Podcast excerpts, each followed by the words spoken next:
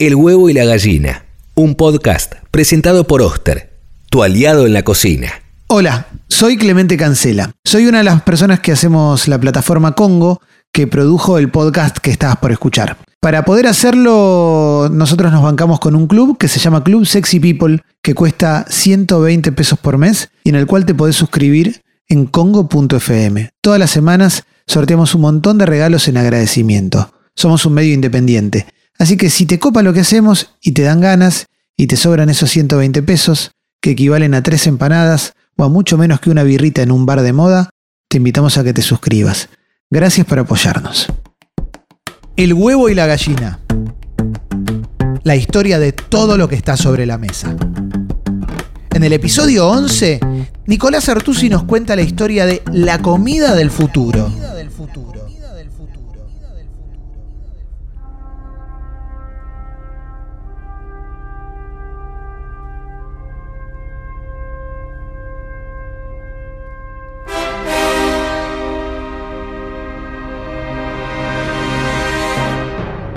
Ni autos voladores ni mucamas eléctricas. Entre tantas fantasías futuristas que no se cumplieron con la llegada del año 2000, la comida en píldoras fue una de las más agrias, por suerte digo yo. Porque si en esta era del hiperconsumo se alienta el apuro para producir más y se busca extraer una rentabilidad de todas las actividades del hombre al punto de que los pronósticos más alucinatorios puedan imaginar un tipo de humano capaz de trabajar sin pausas ni descansos, yo me pregunto, ¿Cuánto falta para que el acto de comer se convierta en una función mecánica más que en un placer hedonista? Ahí donde la ciencia ficción supersónica haya imaginado un tercer milenio con alimentos encapsulados como ambición de urgencia y practicidad, el desayuno empezó a calentarse en el hervor de un dilema. Es la comida más importante del día, pero también es la que más se saltea, siempre, siempre sometida a la prisa de la rutina escolar o laboral adormilados o frenéticos, alumnos u oficinistas apuran una bebida caliente de parado junto a la mesada y salen de sus casas, literalmente corriendo. La industria de la comida procesada se cocina al calor del fenómeno y a fines de los años 70, cuando ya es importante conservar la silueta delgada, como ahorrar todo el tiempo que se pueda y aún así proveer de energía calórica al hombre apurado, la marca multinacional Slim Fast promociona sus cereales con la promesa que interpreta el signo de los tiempos. El eslogan es el desayuno en una barrita.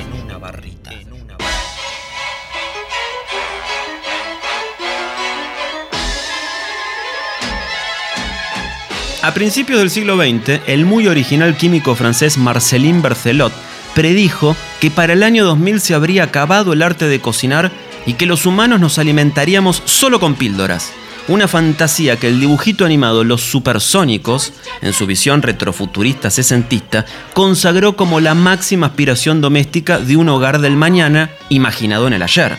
Aún constituido ese hogar por la familia nuclear típica del occidente cristiano, derecho y humano. Papá, mamá, nene, nena, perro y mucama. El desayuno ya es historia, mami. ¿Aún vamos a ir a la tienda?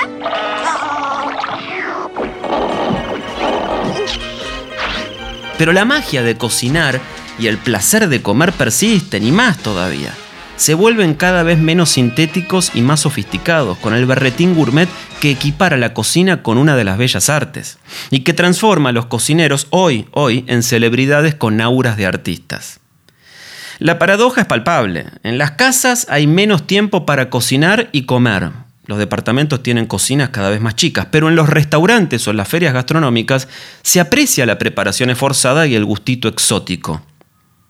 La periodista inglesa Big Wilson, en su libro La importancia del tenedor, dice lo siguiente, cito, si miramos más allá del granito, del cristal y de los apliques LED, hay una sorprendente continuidad entre la tecnología de las cocinas de hoy y las del pasado. Ni siquiera la comida consumida en las primeras misiones espaciales adoptó por regla general la forma de píldoras. Cuanto más se alejaban del planeta Tierra, más parecía que los astronautas anhelaban los sabores y las texturas del hogar. Puede que la comida estuviera deshidratada, pero eran aproximaciones de los estofados y budines de las cocinas normales. Punto. Dejaste tu brócoli. Sin brócoli no hay televisión.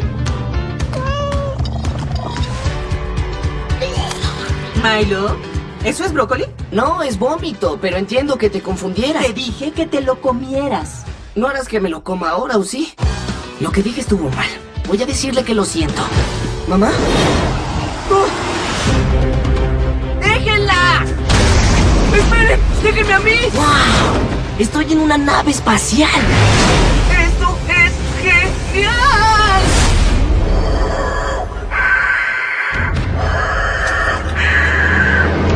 Es broma, chico. Bienvenido a Marte. Mi nombre es Gribble. Él es tu cat. Chócalas. ¿Qué está sucediendo? Marte necesita mamás. Los extraterrestres la secuestran de la Tierra para que críen a sus hijos. No creí que ser madre fuera tan duro. Marte. ¿Necesita mamás? ¿Pediremos una grande de musarela en el planeta rojo? Pronto será posible, aunque parezca mentira. En mis funciones como periodista, hace un par de años entrevisté a Yajaira Sierra Sastre. two, one, zero. Ignition. Liftoff. Liftoff.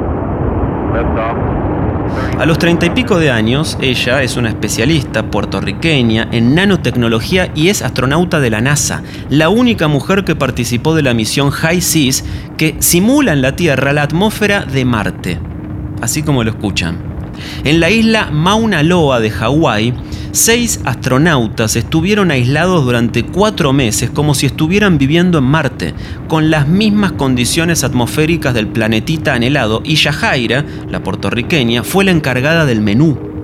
Los capos de la NASA advirtieron que durante las misiones espaciales los astronautas no comen lo suficiente porque se fatigan, se cansan del menú escueto, apenas funcional y calórico. Y esta bulia alimenticia de los astronautas les provoca deficiencias nutricionales, pérdida de masas musculares y óseas, una sensación vaga de letargo que uno puede suponer no es conveniente cuando se anda dando vueltas por el espacio sideral. El 20 de febrero de 1962, el célebre astronauta John Glenn, a bordo de la nave Friendship 7, es el primer estadounidense en orbitar alrededor de la Tierra y es el primer hombre que come en el espacio. ¿Qué comió? Un rancio puré de papas comprimido dentro de un tubo de dentífrico. El año en que el hombre llegue a Marte, y eso sucederá no más allá del 2030, la comida deberá replicar una noción de hogar y además de alimentar, tendrá que ser un placer. Los astronautas que vayan a Marte llevarán pizzas deshidratadas, me asegura la sensacional Yajaira, que diseña un menú bien sazonado con especias, hierbas, salsas picantes, manteca y hasta frasquitos de Nutella, como una dulce indulgencia a la hora del postre. Sí, los astronautas van a llevar Nutella a Marte y Yajaira me promete que los primeros colonos marcianos podrán cocinarse casi lo que quieran mientras estén allá arriba, a 100 millones de kilómetros de la Tierra. El explorador espacial del futuro inmediato llevará la exigencia gourmet más allá de la atmósfera terrestre, porque, según escribe la periodista inglesa Bee Wilson en La importancia del tenedor, según Jane Levi, historiadora de la alimentación espacial, uno de los mayores descubrimientos del programa Géminis, los 10 vuelos tripulados que llevó a cabo la NASA entre 1965 y 1966, fue que a los astronautas no les gustan las papas frías. ¿Y qué para el desayuno? Quieren café. Noticia de último momento. Llegan a la Estación Espacial Internacional tres nuevos inquilinos, entre ellos la primera italiana que viaja al espacio. En la maleta de Samantha Cristoforetti, una cafetera espacial que permitirá degustar por primera vez un expreso a bordo de la plataforma orbital. Ella y sus dos compañeros, un ruso y un estadounidense, han llevado también en sus equipajes casi medio kilo de caviar, así como manzanas, tomates, naranjas y té negro. Manjares que compartirán con los actuales inquilinos, dos rusos y un estadounidense, que regresarán a la Tierra el próximo marzo. Los recién llegados a bordo de una nave Soyuz rusa vivirán en la Estación Espacial Internacional hasta mediados de mayo de 2015. La expedición número 4243 incluye la recepción de naves de carga, así como un vasto programa de experimentos científicos a bordo de la plataforma orbital. Cristoforetti se ha convertido en la tercera astronauta de la Agencia Espacial Europea, tras una británica y una francesa.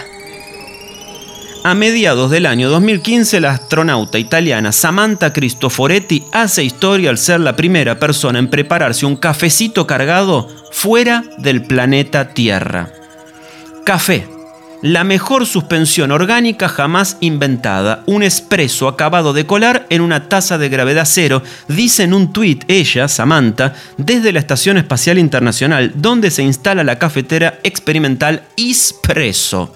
El juego de palabras es astuto porque la sigla en inglés de la estación es justamente IS. Y esta cafetera es un invento de la marca italiana Lavazza y de la empresa turinesa de ingeniería Argotec, que se unieron con la Agencia Espacial de Italia para cumplir con el desafío insólito, que se pueda preparar un espresso a 418 kilómetros de altura. Con un sistema adelantado de cápsulas, el oro negro se vierte adentro de un sobre hermético de plástico que se toma como se tomaba el juguito naranjú o las mielcitas en los desayunos escolares de mi infancia, perforando un borde y chupando por un agujerito. La taza, se entiende, es inconveniente en el espacio porque, en la falta de gravedad, el café flotaría por el interior de la nave y aunque hacía rato que los astronautas combatían la abstinencia de la cafeína munidos de frascos con café instantáneo, ahora pueden beber un espresso como si estuvieran en el bar de la esquina. Ahí donde vaya, y por más lejos que fuera, el hombre siempre anhela una sensación familiar. Fly me to the moon, let me play among the stars. Let me see what spring is like on Jupiter and Mars. In other words, hold my hand. In other words, baby, kiss me. Fill my heart with song. Let me sing for.